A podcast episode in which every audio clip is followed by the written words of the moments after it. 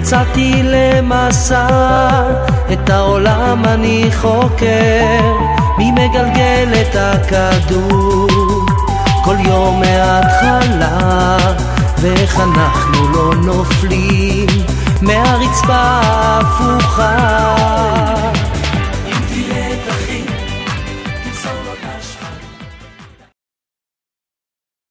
Vamos a hablar esta noche sobre otro tema de la reencarnación, donde estábamos hablando sobre el punto judío de la importancia de entender cómo funciona el ciclo de la vida, las historias. Cada vez que entendemos, entendemos bien quién era X personaje de la Torah, de la de la Gemara, quién era él mismo en el pasado entendemos mejor la historia y el porqué de las cosas. Sinceramente les digo que todo lo que hay en la Torah se puede explicar, tiene muchas explicaciones.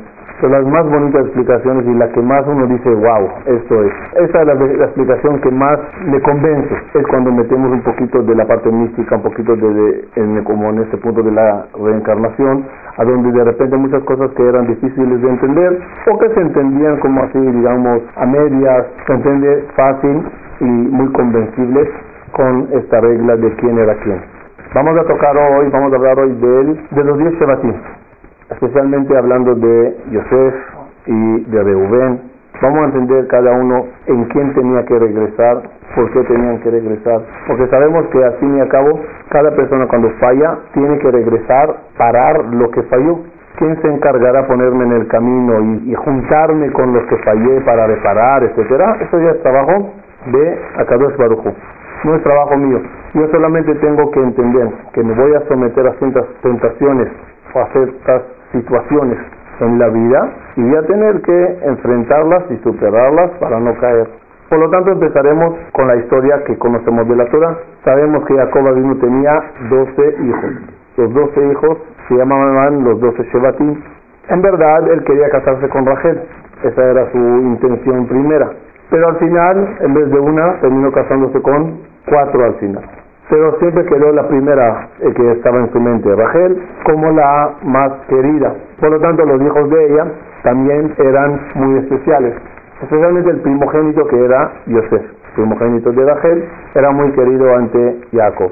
Y empezó un cierto, un poco de celos y envidia entre los hermanos. Entonces la Torah, la quemará, regaña a Jacob por dar preferencia a a Yosef, algo que los padres no deben de hacer.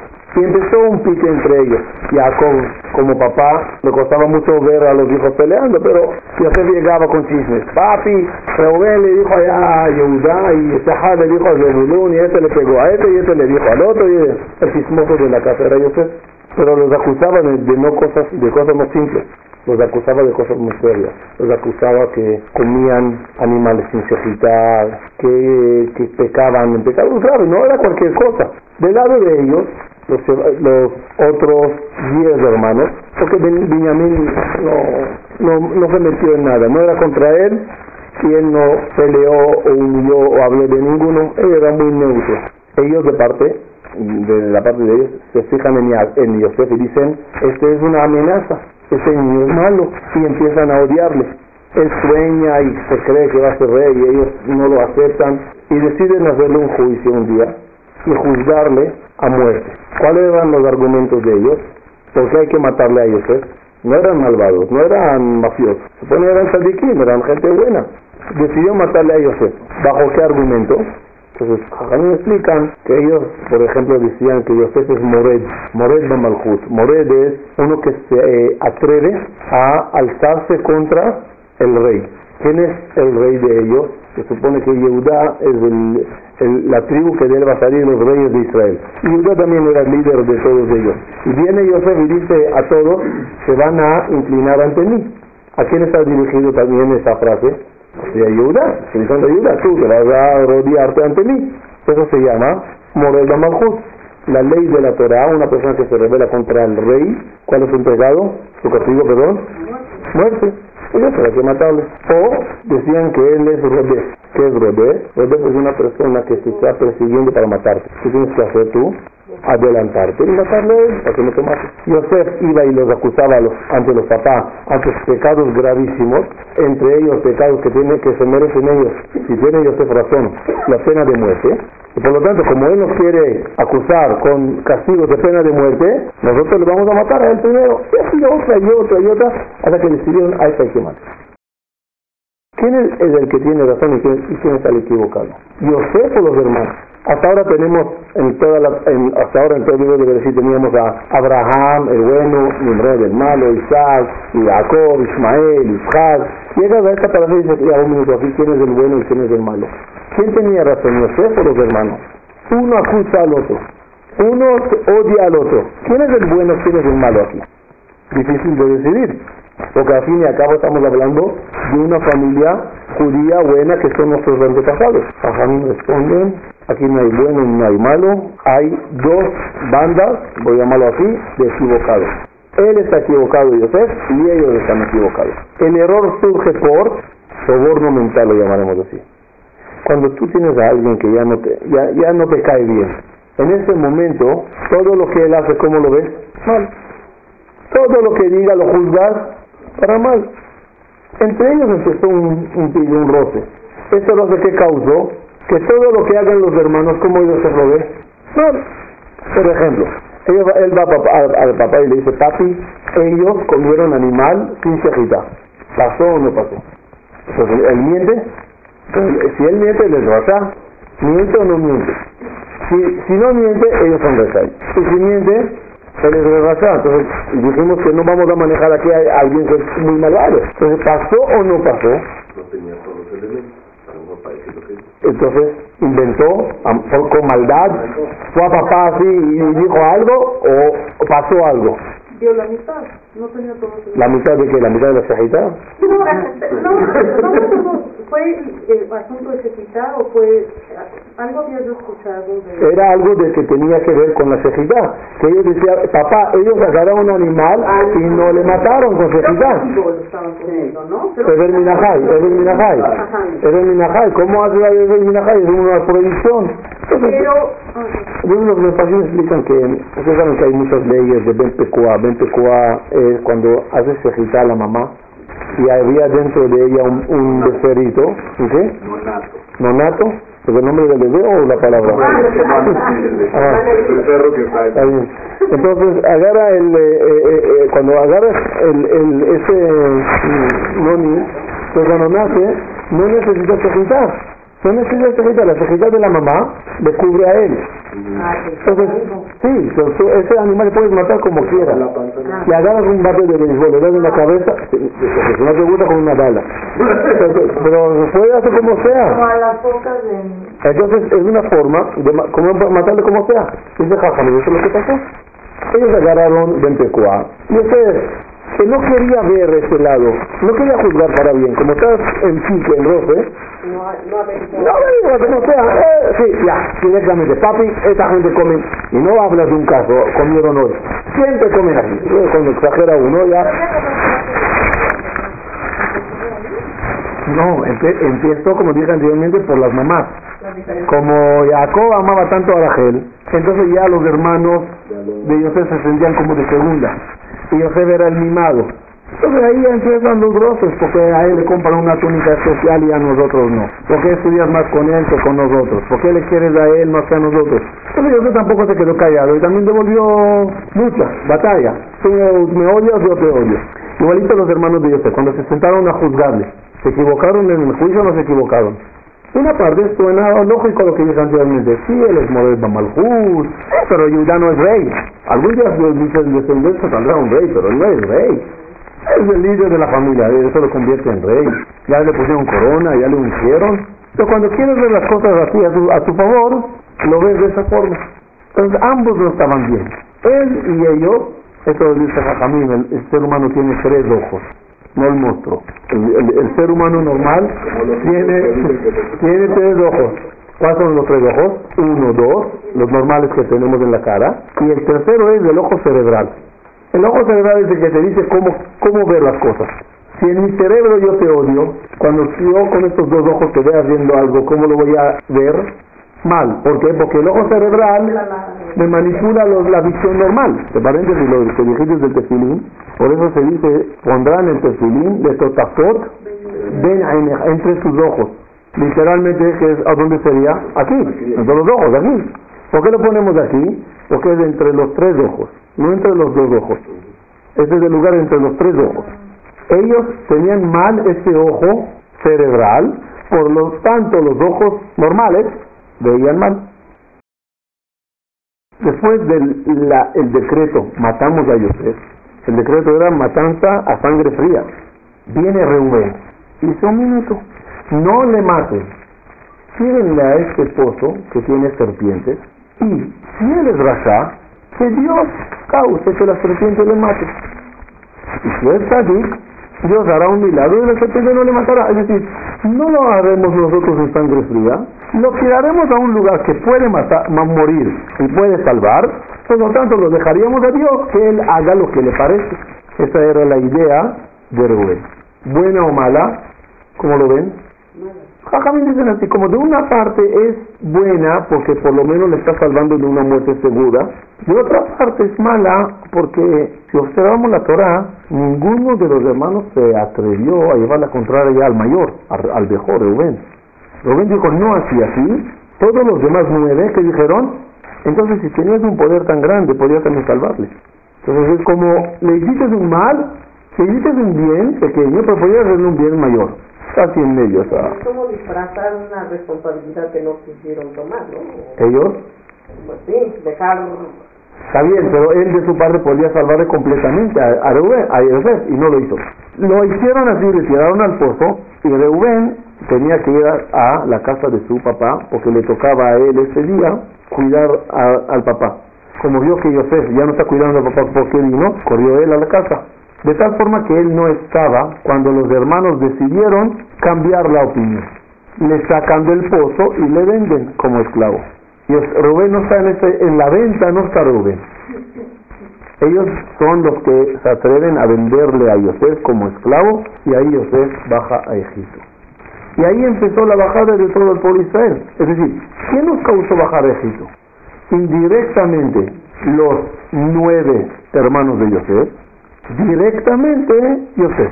Porque Yosef es el que al final mandó las carrozas y dijo a su papá, "Ya, vaya- bajan todos. Entonces Yosef nos bajó prácticamente a Egipto, pero la causa de esa bajada a Egipto, ¿a quién la podemos anotar? Por lo tanto, vamos a hacer hasta ahora el resumen. El resumen es decir, para poder entender qué tiene que volver ahora cada uno de ellos para reparar, tenemos que hacer el resumen de las fallas. ¿Qué falló cada uno? Para que entendamos qué tiene que venir a reparar. Por lo tanto, los, los nueve Shebatim, ¿en qué fallaron? También, ok, es algo que abarca a todos. ok. To- todos en qué fallaron? En ver mal con el tercer ojo, juzgar mal y hablar mal. Esa es una falla común de todos. ¿Estamos claros en esa falla? Todos, menos Benjamín, tenemos a todos en esta lista de ver mal, juzgar mal, hablar mal. Los nueve Shebatim, además de, ese, de esa falla que se los agrega más, la venta, la venta de Yosef, y causar que bajemos de Egipto. A Reuben no le podemos anotar como falla la venta, pero sí la anotaríamos como falla no, no, no, no, yo diría así. El, la falta de intento de salvar y prácticamente el causar a su papá un luto de 22 años. Jacob, eh, el que le dio las noticias es el mayor. Vino el mayor Rubén a Jacob y dice, papi, Yosef murió. Están informando los hermanos que así, así pasó. Y él es el que causó al papá sentarse de luto, que el luto equivale a como una exco- excomulgación, apartado, solitario, triste, durante 22 años. No es cualquier cosa. Es un tache que hay que ponerle a Rubén. ¿Cómo pagó? ¿Que se lo diga una vez me vaya o que, lo- lo- Bueno, pero finalmente alguien tenía que avisar. Está bien, no, pero él es el culpable también porque como hermano mayor, como dije anteriormente, lo podía evitar. Es muy importante esa parte. Pero no se vale que, que le eche toda la culpa solo porque él avisó. No, no, por eso lo digo. no es por avisar nada, no es del acto de avisar, es del acto que eh, eh, eh, tú eras el único que podías arreglar todo. Ah, entonces antes, ¿no? De antes, antes, sí. Vamos a estar con eso. Yosef, ¿qué le anotaríamos a Yosef? Además de ver mal, juzgar mal, hablar mal, Yosef tiene también la falla que él es el que, ah, perdón, perdón, un minuto, una falla más a los hermanos, a los diez, nos, nos causaron la bajada a Egipto. Por lo tanto, Yosef vio mal, habló mal, juzgó mal y nos bajó directamente a Egipto. Benjamín, de mientras no, no, no de mientras también durante toda la conferencia vamos a ver, no tenemos con él problema. Él no ve mal, no habla mal, no piensa mal, no vende, no pelea, no, no, no causa nada. Es un hermano bueno de Yosef y más nada. Ok, esa familia, los doce hermanos, especialmente once, y aquí vamos a aprender algo más respecto a Benjamín. Hay muchas personas que vienen al mundo no para reparar nada. Sucede mucho entre parejas. Sino solamente venimos para ayudar a, a reparar. Ayudar a alguien a reparar. Ejemplo, digamos que mi esposa es una sadica, que no digamos una sadica. Y no tenía nada que venir al mundo, no tenía que reparar. Y el defectuoso soy yo. Incluso ella lo reconoce. Entonces, el defectuoso soy yo. Entonces, para que yo repare, viene ella como ayudante para ayudarme. Eso puede ocurrir a nivel particular de pareja, a nivel familiar, un hijo de repente especial así, o a nivel comunitario. El Arizal cuando viene, o grandes tzadikim a veces que vienen al mundo, no vienen para reparar cosas que fallaron, sino vienen para ayudar. El caso de Benjamín es exactamente igual. El caso que Benjamín viene es más que todo para ayudarle a su hermano. No para reparar una falla. Entonces tenemos a Benjamín que viene para ayudar y todos los demás que tienen que venir para reparar. ¿En qué van a reparar? Todavía no murieron. Ocurre una escena interesante. Bajan los hermanos a Egipto a comprar comida. Yosef los ve y los acusa. Los acusa de espías. Los comentaristas se rompen un poquito la cabeza. Un minuto. ¿Y por qué de espías?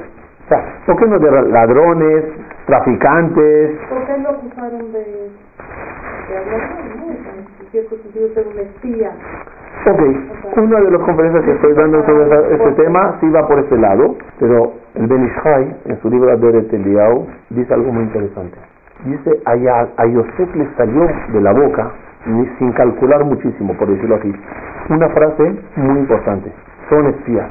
Dice el Benishai, ellos son los espías que mandó Moshe a espiar Israel. Es decir, la reencarnación de todos los Shebatim, todos ellos regresaron como los doce espías que mandó Moshe a espiar y a explorar Israel. Los doce Shebatim son los doce espías. Pero primeramente, la insinuación a esto, ¿a dónde va? ¿A dónde está? Donde Yosef ya lo está diciendo, son espías. Esta, esta, sí, en el futuro, pero esta frase, esta palabra, como ya nos está insinuando la historia. Lo que, no me queda muy claro que ya ayuda a Benjamín. Ya va, vamos a ver. No entraremos el Benishai, es una frase realmente a los que sí saben profundizar en este punto. El Benishai va más como Ibur y nosotros vamos a ir más en Gilgul. Son dos conceptos distintos, pero vamos a seguir el camino de Gilgul. Eh, Ibur es cuando una persona está vivo, Gilgul es cuando uno muere y viene otra vez. Ibur es que yo soy vivo, yo me llamo Abraham, estoy vivo, y mientras estoy vivo, en un momento dado, viene una Neshama X y entra en mí para ayudarme a hacer una mitzvah o superar una tentación. Eso no es Gilgul, esa Neshama no tenía que venir de nuevo y ir al colegio, sino que se mete en un momento, hace la reparación y regresa. Top. Entonces vamos a ver los Shebatim. ¿A qué se enfrentan los Shebatim? Perdón, los Meragelim, perdón. ¿A qué se, a qué se enfrentan los Meragelim? Primeramente, su tarea, ¿qué está en las manos de los Shebatim, de los Meragelim? ¿Qué está en las manos de los espías? Hablar otra vez bien. No más que eso. Devolvernos a Israel. Ahora entendemos por qué se nos da a ellos esta tarea. Como ellos son los culpables de sacarnos, ahora en manos de ellos lo están entregando la la responsabilidad de regresar a Israel. Ya va. Y entonces ellos van todos ellos a, y es interesante el título que tienen los Meragelim en la Torah. ¿Qué título de honor tiene? Se los llama Rashe Bene Israel. Son las cabezas del pueblo de Israel. No eran cabezas, no eran presidentes de cada tribu. Era gente importante, pero no eran cabezas. ¿Qué es el título cabeza si no eres cabeza? La respuesta cuál es? Sí son cabezas. No ellos físicamente, la más de ellos son los Shebatim. ¿Y los Shebatim que son? La cabeza del pueblo de Israel. Por eso se le llama Rashe Bene Israel Henma. Israel dice que viene Jacob, viene Moshe y agrega una letra A a Yoshua. Le dice, no te llamarás Osea, te, voy a, vamos a llamar Yehoshua. Le agregó una letra. ¿Por qué agregó una letra? Dice el Benishai, si cuentas las letras de los Shevatim, como están escritos en el Hoshen, son 49 letras. Y los espías, 48 letras. Vino Moshe Rabén y agregó una letra a, a Yoshua, para que sean exactamente 49 letras para hacer la comparación. ¿Y por qué le agrega a Yoshua la Yud? ¿Por qué no otra letra? Porque Yud es de Yosef y Yoshua Binun es de Yosef. Entonces, los, diez, los dos espías son así. Diez espías que hablaron mal son los diez hermanos. Los dos buenos, ¿quién son? Yosef y Benjamín. ¿Quién es Yoshua? ¿Y quién es el segundo que habló bien? Caleb Ben Yefune. ¿Cuál era la tarea de Caleb Ben Yefune? Toda la tarea de Caleb Ben Yefune en la historia judía que era ayudante de Yoshua. ¿Qué dijimos anteriormente? Benjamín, ¿para qué va a venir? A Yosef. ¿Y Caleb qué está haciendo toda su vida? Ayudando a Yoshua. ¿En qué ayuda a Yoshua? Cuando va a, a espiar Israel, ¿quién es el único que apoya a Yoshua? Caleb Ben Yefune. Cuando van a conquistar Israel, manda a Yoshua, que ahora es el líder, a espías, dos espías, a explorar Israel. ¿A quién mandó? A Caleb Ben Yefune. Conquistar Israel, ¿quién le ayudó? Caleb Ben Yefune. Una ciudad que era muy difícil de conquistar, la conquistó Caleb. Toda la tarea de Caleb es ayudar a su hermano Yoshua Binu. Que en este viaje no son hermanos, pero en el viaje anterior sí, en este viaje se refleja como buenos amigos, buenos líderes, a donde uno apoya al otro. ¿Por qué pone estar viniendo y viniendo y viniendo para ayudar? O sea, Benjamín tenía esa labor, ¿no? Venía a ayudar. Vuelve a reencarnar para ayudar otra vez. ¿Cuándo otra vez? Ah, en la segunda vez para ayudar a así. así pueden estar viniendo para ayudar. No sé, depende de las solicitudes de, la, de lo que acá bajo quiera. Es difícil generalizar siempre. Pero en este caso estamos viendo que sí. La Hashem dio a Benjamín el derecho de regresar para apoyar a su hermano y así lo hace. Entonces vamos a ver, ¿cuál era la falla de los Shebatim? Es decir, los Shebatim con, a través de los Meragelim, ¿repararon o no? No. ¿En qué, ¿En qué fallaron? ¿Mintieron? ¿Los Meragelim cuando hablaron mal de Israel, mintieron o no mintieron? Igualito como los Shebatim. O- Otra vez, ¿a dónde empieza todo? Dijimos, en el tercer ojo. Eh, ¿Ok? Dice Jajamín, los Shebatim, ¿qué problema tenían? Perdón, los Merag... Sí, los Meragelim.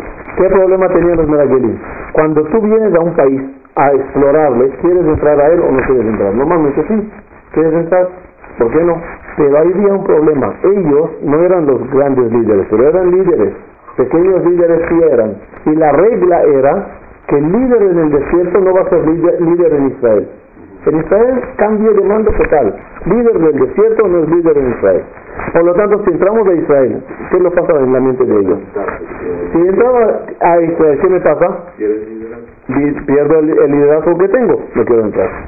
Por lo tanto, como mi tercer ojo ya está sobornado, que no quiere entrar, para no perder el título y el, y el, el, eh, puesto honorífico que tengo, todo lo que ve lo juzga para mal.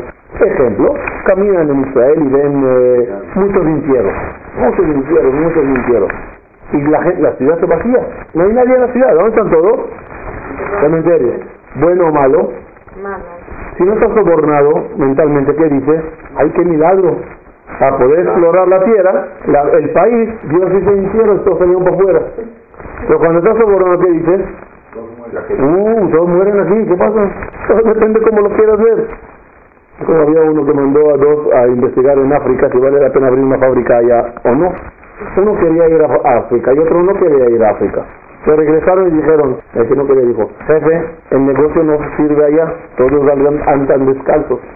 El otro que quería que dijo, jefe, buenísimo negocio, nadie tiene zapatos. Cada uno como lo ve, uno lo ve así, uno lo ve así. Entonces increíblemente como los meraquelim caen en lo mismito que cayeron los sebatín. Ver mal, por soborno, juzgar mal y por lo tanto hablar mal.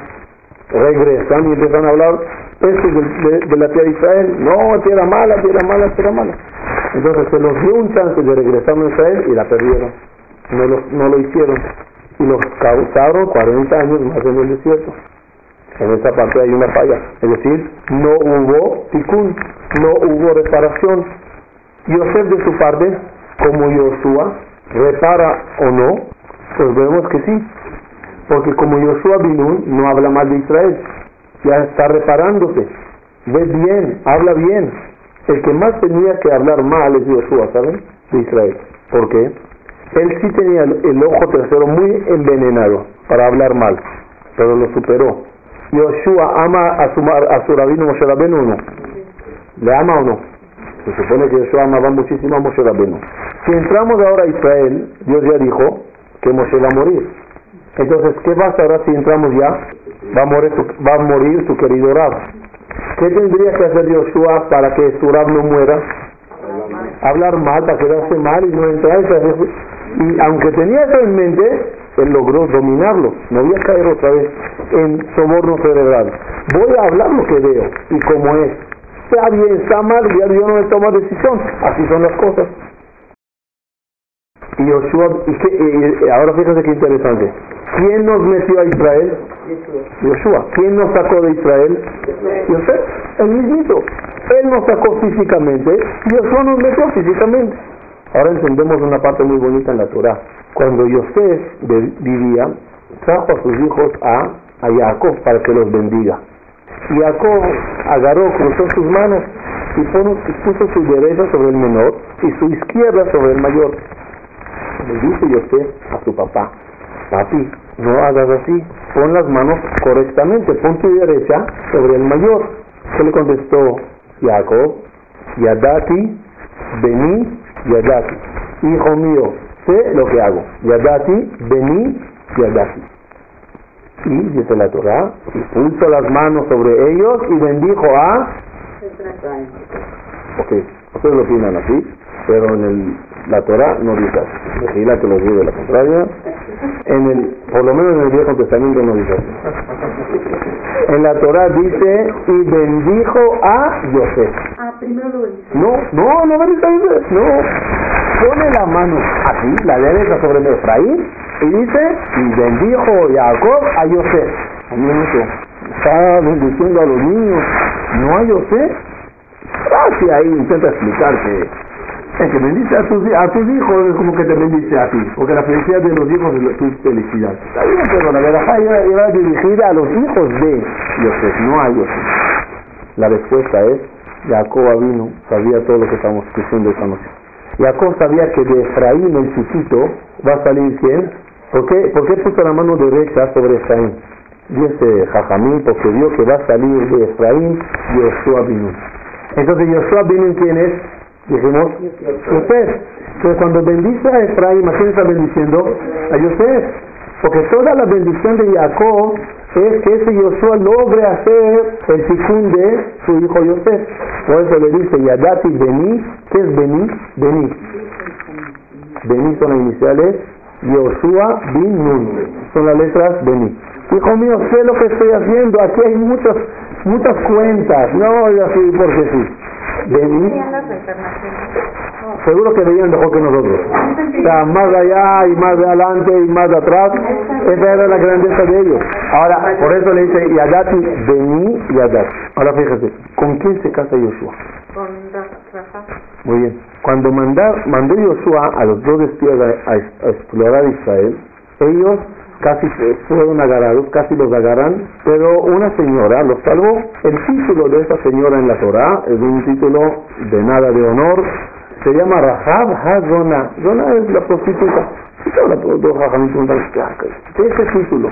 Y, y si usted lee los comentarios sobre esa señora, que era de verdad su oficio, vendedora de comida, mesonera, ma, ma, de mazón, mazón, no de mujerzuela, pero la Torah podía también escribir eh, vendedora de comida, ¿no?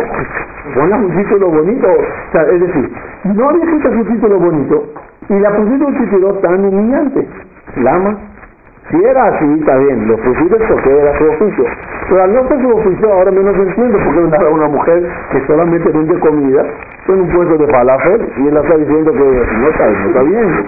Y para terminar, esta es la señora que cuando entran en Israel y la, eh, prometieron que no van a matar a la familia, la salvaron y Joshua se casó con ella. Y yo pregunto, Joshua, ¿tú no encontraste otra así normal del pueblo de Israel? Tienes que ir a una que con un título así, es, no es, no sé, pero ¿qué? ¿por qué se casó? Dice Jajamín, aparece a nivel de Maramipano, Rajaba Doná es la reencarnación de la esposa de Potifar, la que sedujo a Yosef. Entonces ella fue la que sedució a Yosef y Yosef se escapó de ella y dijo no, vino ella y reparó. Y por eso tiene ese título. Ese título no es de ese viaje. En ese viaje está bien, ella vence palabras, no hay problema. Pero ese título dónde le carga a ella, de lo que ella era la vez pasada. Y lo que no se hizo con prohibición, se hizo de una forma permitida. Y Yosef, sí, se casa con ella, a través de Joshua, con Rahab.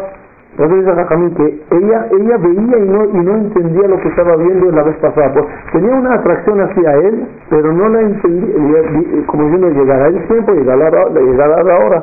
Entonces, de tal forma, ya estamos entendiendo cómo va cómo va todo este punto de Yosef Atzadik, donde vamos a resumir ahorita el punto de Yosef. Y quizás también el de Benjamín, que ya son los dos más fáciles. Dijimos que Benjamín no peca y viene a ayudar. ¿Ayudó? Sí, se le pone un tache, regresa a Ganaeden, descansa allá, termina tu trabajo. Yosef Atzadik falló en ver mal, juzgar mal, hablar mal y sacarnos de Israel. Regresa como Yeshua vino, ve bien, habla bien, juzga bien y nos devuelve a Israel. Yosef eh, no pecó con la esposa de Potifar y esta vez se casa con Rahab de una forma digna, bien, normal. Y ahí ese capítulo, como diciendo, cerrado. ¿Qué nos queda ahorita como todavía problemáticos en el punto de reparar? Son los, los hermanos, los diez Shebatim. los diez Shebatim se, se dividen en nueve y Reuben. Nueve y Reuben, porque en la venta no está Reuben. Dijimos que Yosef, en las frases que decía en el Egipto como líder a, los hermanos que venían, los lanzaba frasecitas que ahí estaba insinuado mucho, como los Meragelim cuando ya se reveló Yosef ante sus hermanos, los abrazó y empezó a llorar. Dice el Pasuk, Vayek Aleem, lloró sobre ellos. Literalmente puedes entender que los abrazó y lloró sobre el hombro de ellos.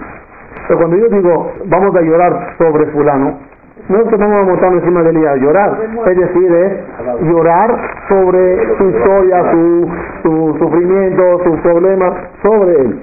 Vayek Aleem lloró por ellos. ¿Qué lloró?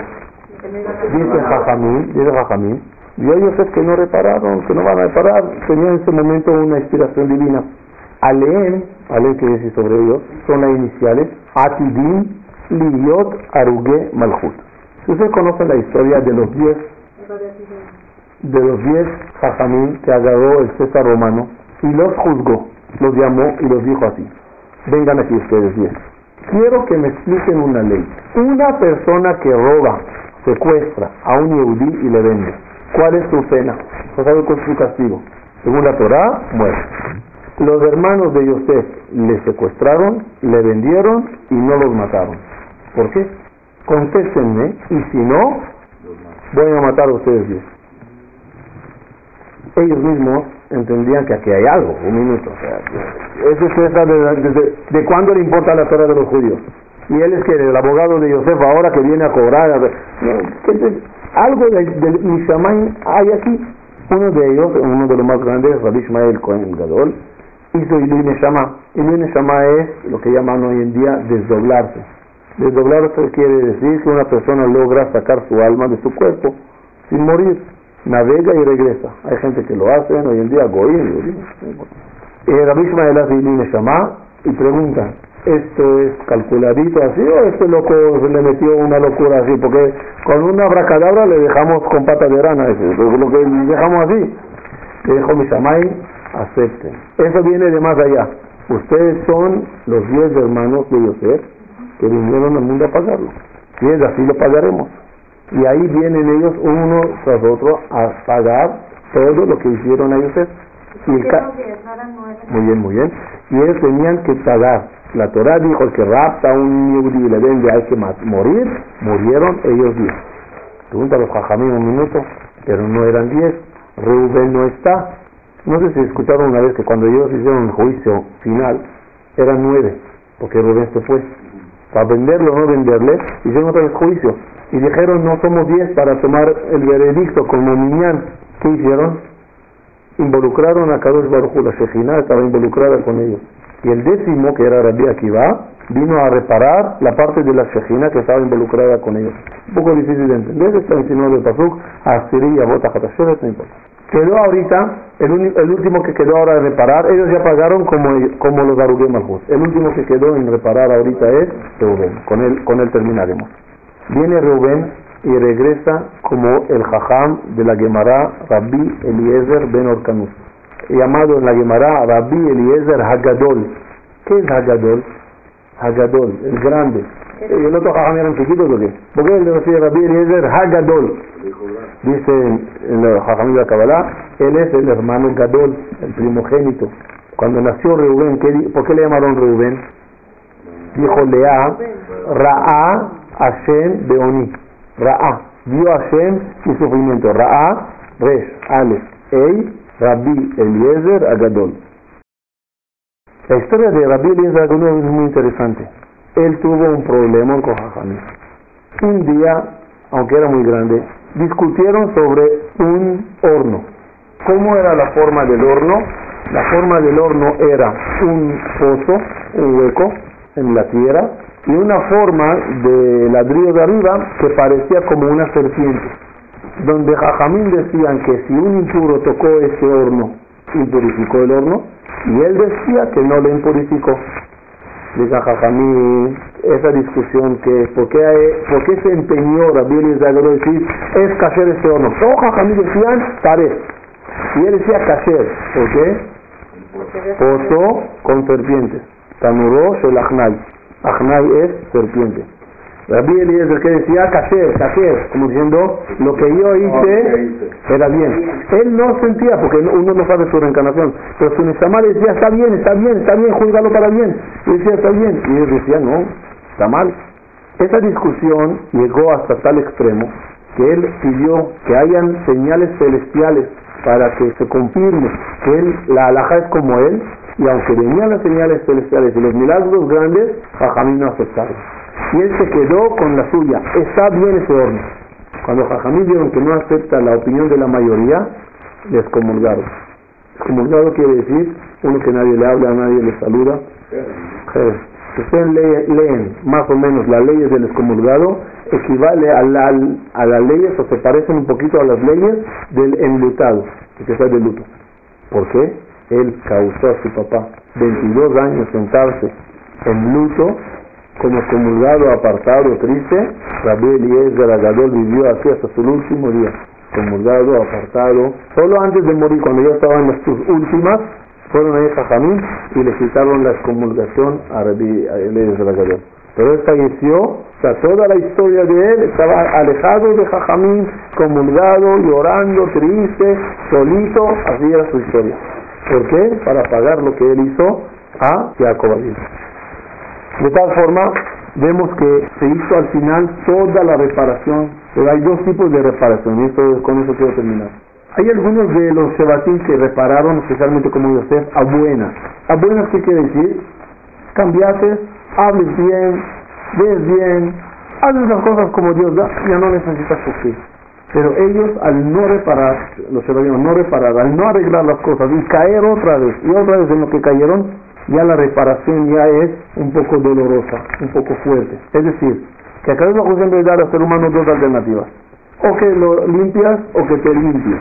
Si lo limpias solito, ya no tengo yo que intervenir, tú ya lo estás haciendo. Pero cuando no lo haces, yo lo tengo que hacer. Por eso cada persona, mientras vivimos hasta 120 años, tenemos que saber que Hashem no quiere castigarnos, Hashem no quiere que suframos, Hashem quiere que reparemos las cosas nosotros mismos, bien. Como dije la vez pasada, cuando uno, hace, cuando uno dice Asamnu, Bagadnu, robamos, yo no robé. ¿Por qué tengo que decir que robé? Yo no hice ese pecado. ¿Por qué decimos Hashem en plural? Porque si no me refiero a mí, no me refiero a mí, tampoco me refiero a ti, sino a mí en plural, yo, en mi vida pasada, nosotros. Y pedimos perdón, y nosotros dijimos la semana de Domi, ven de Gilbulze, en el perdóname los pecados que hice en esta vida, en las vidas anteriores, porque quiero reparar todo a buenas, someterme a las mismas tentaciones y no fallar, estar ante una tentación y no caer. Cuando uno lo hace a buenas, ya, como Yosef y Yoshua. ¿Preparar en otra vida o en la misma vida reconociendo el pecado? No, no, no, no. No, no. La, cuando hablamos de otra vida es cuando uno en su vida no hizo nada. Por eso, pero, si uno, pero si uno lo hace aquí, claro. Pecó, ¿Hay forma de repararlo en esa misma vida o tiene que... Eh, déjame Hay cosas que podemos reparar y hay cosas que aunque queramos no podemos. Ejemplo, para reparar un problema que hicimos nos tenemos que someter a la misma tentación y no caer. Y tengo que estar yo en las mismas condiciones, porque si mis condiciones cambiaron ya no es igual. Por ejemplo, por ejemplo, una persona pecó de soltero. Entonces la reparación como casada, casado ya no es la misma situación. O una persona pecó de joven. Ahora de anciano quiere volverse a ¿Qué tentación le vas a poner? Que le ponga la atención, aunque quiera no puede pecar. Entonces ya no, es la, ya no tiene chance de reparar. Entonces la, la, la, la, la reparación tiene que ser en vida, siempre y cuando yo ya tengo el chance de volver a sentarme en lo mismo y no fallar. Si ya pasó la vida, ya pasó las condiciones de la vida y ya no puedo someter, tengo que regresar a someterme al mismo, al, mismo, a la misma tentación, en una condición y no caer.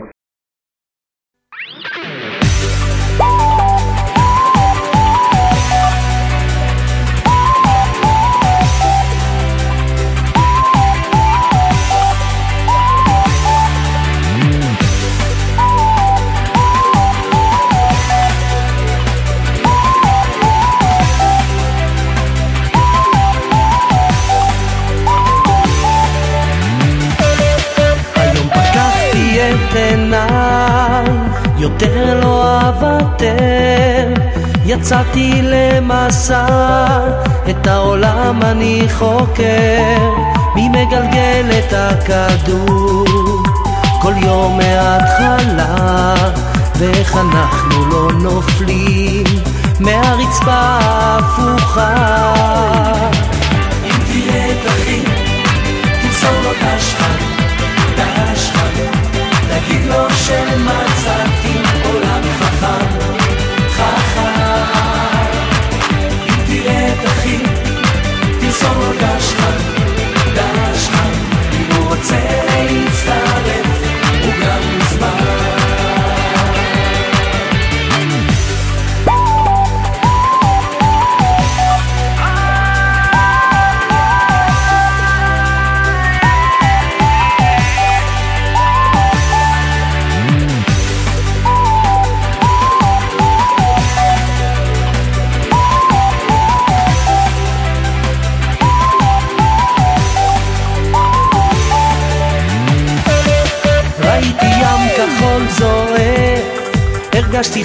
חול שמלטף, שמעתי איך ברק הופך לגשם שנוטף, אז תשים הנשרים, חותכים את השמיים, ומיהו זה אשר דואג, שלא יחסר לנו המים.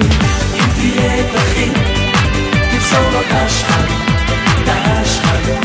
תגיד לו שמה